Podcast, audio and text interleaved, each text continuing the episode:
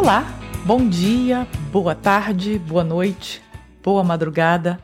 Muito obrigada por você parar aqui no Mais de Deus podcast para aprender a palavra de Deus, essa palavra que transforma, essa palavra viva e que dá outro destino a nossa vida. Quero agradecer aos amigos de Houston, Katy e São Paulo. São as cidades onde o meu podcast, o Mais de Deus Podcast, é mais escutado.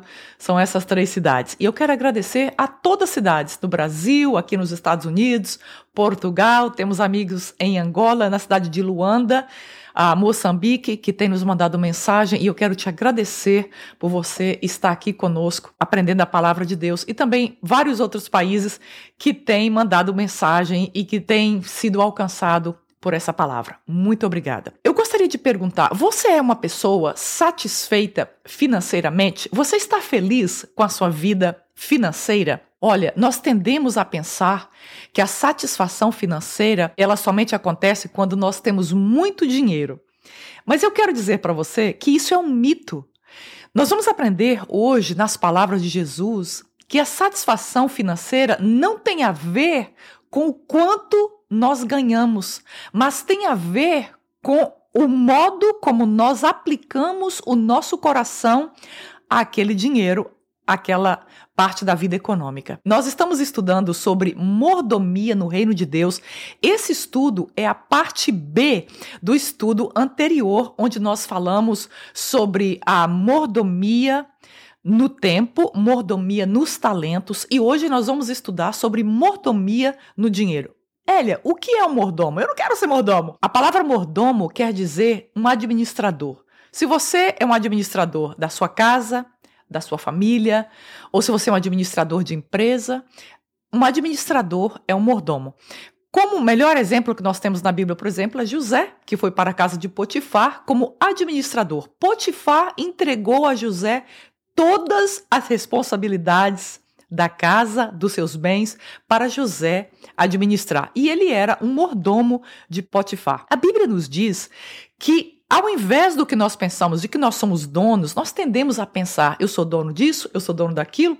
Na verdade, como nós vimos no estudo anterior, nós não somos donos de nada, absolutamente, nem mesmo da nossa vida, que está nas mãos de Deus. Eu vou ler para você o Salmo 24, o verso 1, que diz assim: Do Senhor é a terra e tudo o que nela existe, o mundo e os que nele vivem.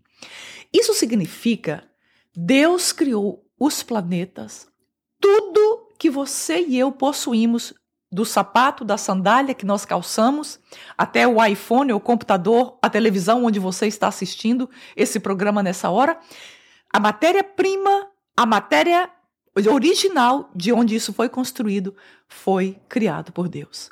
Deus criou e Ele, portanto, é dono de todas as coisas. Até a nossa vida, nós viemos, Deus criou a nossa vida, escreveu a nossa história, colocou no livro da vida e Ele então nos enviou para a terra com os talentos que Ele nos deu. Então, tudo que nós chamamos de nosso, na verdade, um dia nós deixaremos para trás e nós iremos para a eternidade, porque nós somos apenas mordomos do nosso tempo, dos nossos talentos, das nossas finanças, e um dia nós vamos deixar para trás. Por mais que nós amemos o nosso dinheiro, por mais que amemos os nossos talentos ou o nosso tempo, esses são bens, são favorecimentos temporais que Deus colocou em nossa mão para nós administrarmos. Como vemos no estudo anterior, falando sobre mordomia, o que nós estamos fazendo com o tempo que Deus tem nos dado? O que nós estamos fazendo com os talentos que Deus tem nos dado? E o que nós fazemos com o dinheiro que Deus tem nos dado? Eu gostaria de ler para você ah, o livro de Tiago, capítulo 1, o verso 17. Olha o que Tiago nos diz nesse texto aqui. Tiago 1,17. Diz assim: Toda boa dádiva e todo dom perfeito vem do alto, descendo do Pai das luzes, que não muda como sombras inconstantes. Tiago está nos dizendo que tudo que nós possuímos, pequeno e grande, veio das mãos do nosso Deus. Mas você pode pensar, Elia, mas eu trabalho duro todos os dias, cinco, seis dias por semana, e você está me dizendo que o que eu tenho vem de Deus, não foi do meu suor? Olha, se Deus não nos der saúde, nós não podemos nem levantar da cama. Se Deus não nos der inteligência, condições físicas, condições intelectuais, nós não podemos fazer o que nós fazemos. Assim, o trabalho que nós achamos que nós trabalhamos é verdade, nós vamos, fazemos a nossa parte, mas foi Deus que criou todo o cenário, foi Deus que preparou todas as coisas e colocou esse trabalho nas nossas mãos. Você pode pensar, não, Marília, mas os bens que eu tenho foi herança do meu avô, do meu tataravô. Olha, se Deus não tivesse colocado a sua mão sobre nós, nós nem estaríamos aqui e nem avô nós teríamos. Então, tudo, se você fizer uma análise honesta, você vai observar que tudo que está nas suas mãos e tudo que você é, e eu sou e tenho, foi dado, foi nos entregue por Deus para nós administrarmos. Nós intencionalmente esquecemos que foi Deus quem proveu as coisas pequenas e grandes que temos. É mais fácil para nós esquecermos que foi Deus quem proveu tudo isso na nossa vida, porque se nós pensarmos que Deus nos deu, então nós temos que, no mínimo, trazer um coração grato a Ele por aquilo que Ele nos deu e nos proveu. Não é verdade?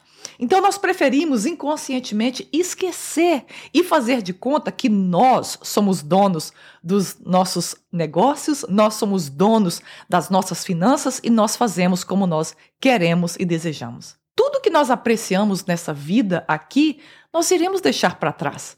Por isso, Jesus disse: Olha, não ajunte tesouro na terra onde a traça corrói e o ladrão rouba. Mas ajunte tesouro nos céus, onde a traça não corrói e ladrão não pode roubar. Isso está escrito em Mateus capítulo 6, o verso 19 a 21. O que isso quer dizer? A Bíblia, ela também nos diz em Eclesiastes que nós precisamos enjoy, nós temos que usufruir da vida que Deus nos deu. Salomão nos ensina isso. Nós temos que ter alegria, nós temos que ter alegria na comida, nós temos temos que ter alegria em estar com nossos amigos, estar com a nossa família, em divertirmos, em fazer uma viagem. Não há nenhum pecado nisso. O que Deus está apontando aqui na sua palavra é que precisamos tomar cuidado para não colocar o nosso coração nos bens materiais. Primeiro, porque esses bens vão passar, esses bens são temporários, mas a vida eterna será para todo sempre. Não é sábio nós gastarmos todo o nosso tempo, todo o nosso talento nesta dimensão, aplicando numa coisa que é temporária. Você concorda comigo? É sábio nós aplicarmos no nosso tesouro nos céus, porque é para lá que nós estamos indo, é para lá que será a nossa vida eterna. Além do mais, não há segurança nessa vida terrena Pode ser que você tenha hoje e que amanhã você não tem mais. Pode ser que você que está me escutando, você já passou por essa experiência de você ter tido recursos financeiros e por alguma razão, por a situação do mercado ou por outra situação, sumiram, acabou. E hoje você se encontra machucado e numa situação difícil. E eu quero te convidar nessa palavra, nesse estudo bíblico, de que Deus tem um plano. Os planos de Deus para nós são melhores do que os nossos próprios planos. E a nossa felicidade não está no dinheiro. Sabe por quê? Porque comprovadamente, quanto mais dinheiro uma pessoa tem, mais ela deseja ter mais dinheiro. E quando se pergunta a uma pessoa quanto é mais ou menos para ela a quantidade de satisfação financeira, a pessoa sempre diz algo que ainda está à frente. Ou seja, há uma insatisfação e um desejo que nós chamamos de ganância, que a Bíblia condena completamente, que nós estamos querendo mais e mais e mais. Esse estudo é para nós meditarmos que a nossa alegria, a nossa satisfação não está no mais, não está em ter mais dinheiro. A nossa satisfação está em ter uma vida onde Jesus Cristo é o nosso foco, é o nosso tesouro, é a nossa alegria. E a partir daí, sabe o que acontece? Ele supre cada uma das nossas necessidades. Olha, eu posso dizer para você com propriedade. Eu tenho visto Deus suprir as minhas necessidades muito mais, mas muito mais do que eu pudesse um dia imaginar. Como é que isso acontece, Elia? Esse evangelho que nós pregamos e que nós vivemos é um evangelho transformativo. Quando nós pegamos a nossa vida financeira, e eu quero te convidar a isso. Se você está frustrado ou frustrada, se você está cansado ou cansada de fazer as coisas e não dar certo, eu quero te convidar hoje a dizer: Deus, eu coloco nas tuas mãos a minha vida financeira, mas é para colocar e entregar de verdade. Então, quando nós temos dinheiro, nós glorificamos a Deus. E quando nós não temos dinheiro, nós glorificamos a Deus da mesma maneira. É isso que ele deseja: que o tesouro do nosso coração não seja os nossos bens materiais, mas que o tesouro do nosso coração seja o próprio Jesus. Nós precisamos nos perguntar: onde estou estocando o meu tesouro. Você trabalha todos os dias, eu sei que você trabalha duramente, mas você está trabalhando para estocar algo, para juntar algo. E esse algo que você está juntando é um é para onde que você está juntando? É para sua conta bancária? Ou você está trabalhando para juntar o seu tesouro nos céus? Como Deus é o dono e nós somos meros administradores, nós dependemos dele para nos orientar em como ele deseja que administremos os recursos que ele nos confiou. Como é que nós fazemos isso, Elia? Através da oração, através da leitura bíblica e através da orientação do Espírito Santo em nós. O dinheiro que ele coloca nas nossas mãos é para nós glorificarmos ao reino dele, ao nome dele, primeiramente, e segundamente, para trazer suprimento para nós, para nossa família e não para aí. O dinheiro que Deus coloca na nossa mão é para abençoar outras pessoas, essencialmente as pessoas que estão em necessidade. Por isso que Deus deseja que nós sejamos um um, um, mordomo na mão dele, onde ele é o Senhor, onde ele pode confiar. Sabe por que muitas vezes Deus não pode confiar as riquezas das nossas mãos, as riquezas que talvez nós tanto pedimos e tanto desejamos? Porque nós iremos administrar essa riqueza de forma errada. Deus deseja que o dinheiro que Ele coloca na nossa mão seja primeiramente para abençoar o reino dele, porque Ele é o Senhor, Ele é o chefe, Ele é o boss, como nós dizemos em inglês. Então nós temos que ter esse coração flexível e aberto. E tudo que Deus deseja é que você e eu sejamos um administrador, uma administradora fiel às finanças e ao que ele coloca. Peraí, ele coloca os recursos dele nas minhas mãos. Então, o que eu preciso focar primeiramente são os interesses dele, do reino dele e depois os meus. Porque afinal de contas, o que eu estou administrando não pertence a mim foi-me entregue para eu administrar temporariamente até o dia que eu volto para a eternidade. As pessoas me perguntam: Elia, eu tenho que dar o dízimo? Eu tenho que dar oferta?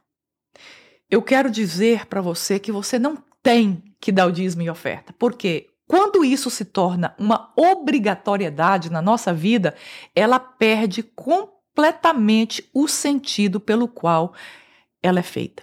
Então, quando Deus nos dá o dinheiro, a primeira coisa que nós precisamos fazer é ter a bênção de Deus sobre esse dinheiro. Como lá em Malaquias 3:10 diz assim, você pode conferir aí na sua Bíblia.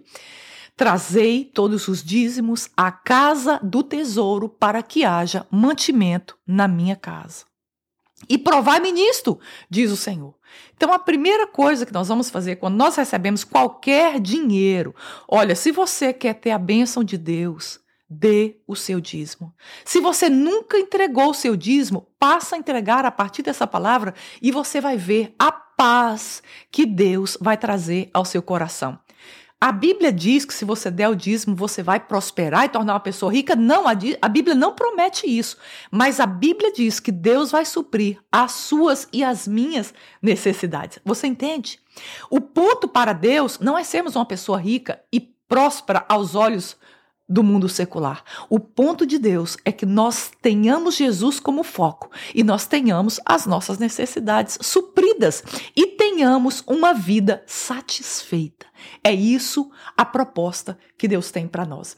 Você pode me dizer, Elia, mas peraí, nós estamos agora no tempo da graça, não tem mais a lei de Deus como era vigorada antes. Por que então que eu tenho que dar o dízimo ainda? Olha, eu quero dizer que o dízimo foi estabelecido por Deus muito antes dele dar as leis a Moisés. Lá em Gênesis 14, 17, e eu faço questão de ler esse versículo para você, para você entender que antes da lei, Deus já havia estabelecido o dízimo. 14, 17 diz assim: Voltando Abraão da vitória sobre Kedolaomer e sobre os reis que a ele se haviam aliado, o rei de Sodoma foi ao seu encontro no vale do Savé, isto é, o vale do rei. Então Melquisedeque, rei de Salém e sacerdote do Deus Altíssimo, trouxe o pão e o vinho e abençoou Abraão, dizendo: Bendito seja Abraão pelo Deus Altíssimo, Criador dos céus e a terra. Nós estamos vendo aqui, muito no começo, antes da lei, antes do Sinai, Deus abençoando Abraão através do sacerdote Melquisedeque. Quando nós trazemos o dízimo à casa de Deus, nós estamos então criando o caminho para Deus abençoar a nossa vida financeira. Na matemática de Deus, 90% é mais do que 100%. Não me pergunte porque eu não sei explicar isso para você. Mas se você ficar, não, eu não posso tirar 10% do meu salário, você acha muito isso, mas eu quero dizer para você que quando você fica com os 90% após entregar o seu dízimo, isso é mais do que aquele 100% que você tinha anteriormente, porque Deus vai dar a benção dele sobre as suas finanças. É interessante que Jesus está lá assistindo no templo as pessoas entregarem os dízimos e oferta. Então Jesus assiste uma viúva. E a viúva pega então a única moeda que ela tem e ela entrega no ofertório.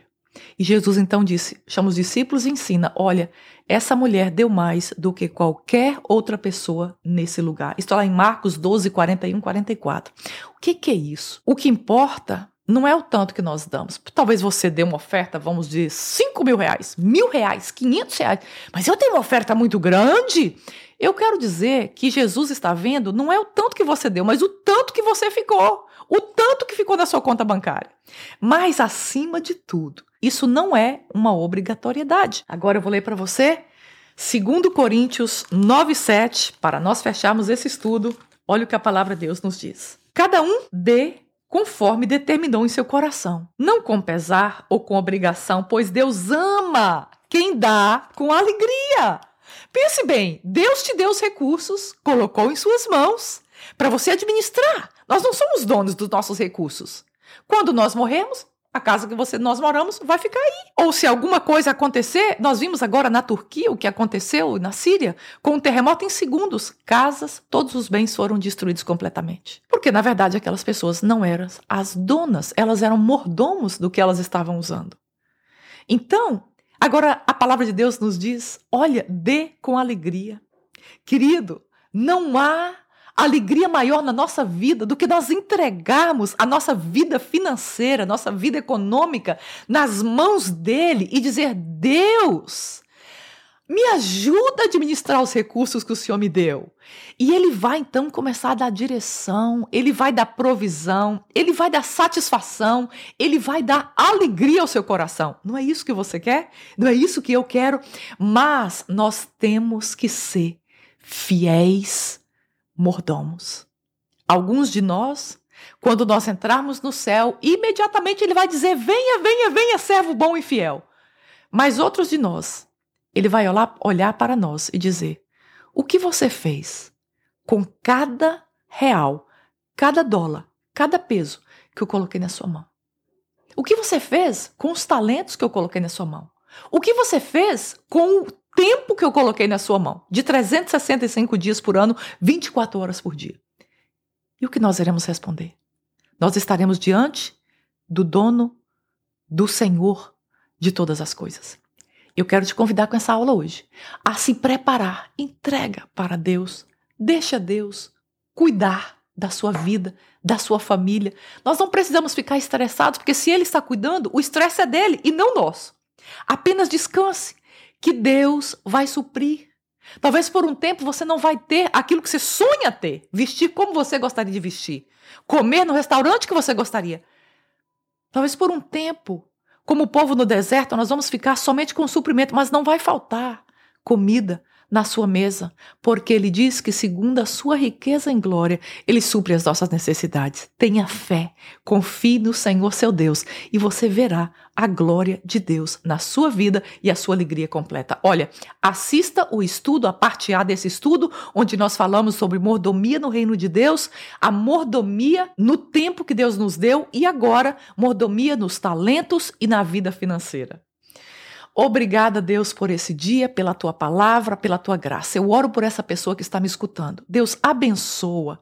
Que essa palavra fale ao coração desse irmão, dessa irmã, dessa família, Pai. E o Senhor transforme, porque a tua palavra nos transforma cada vez que ela entra no nosso coração.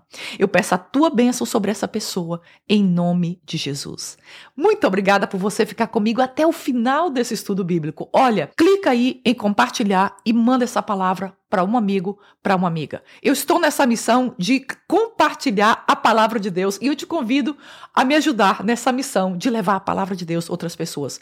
Coloca aí o seu sininho, clica no seu sininho para que você seja notificado da próximo estudo bíblico que nós teremos. Assista o estudo anterior, não esqueça, para que você tenha então a mensagem completa desses dois estudos bíblicos sobre mordomia no reino de Deus. Muito obrigada e até a próxima, se Deus quiser.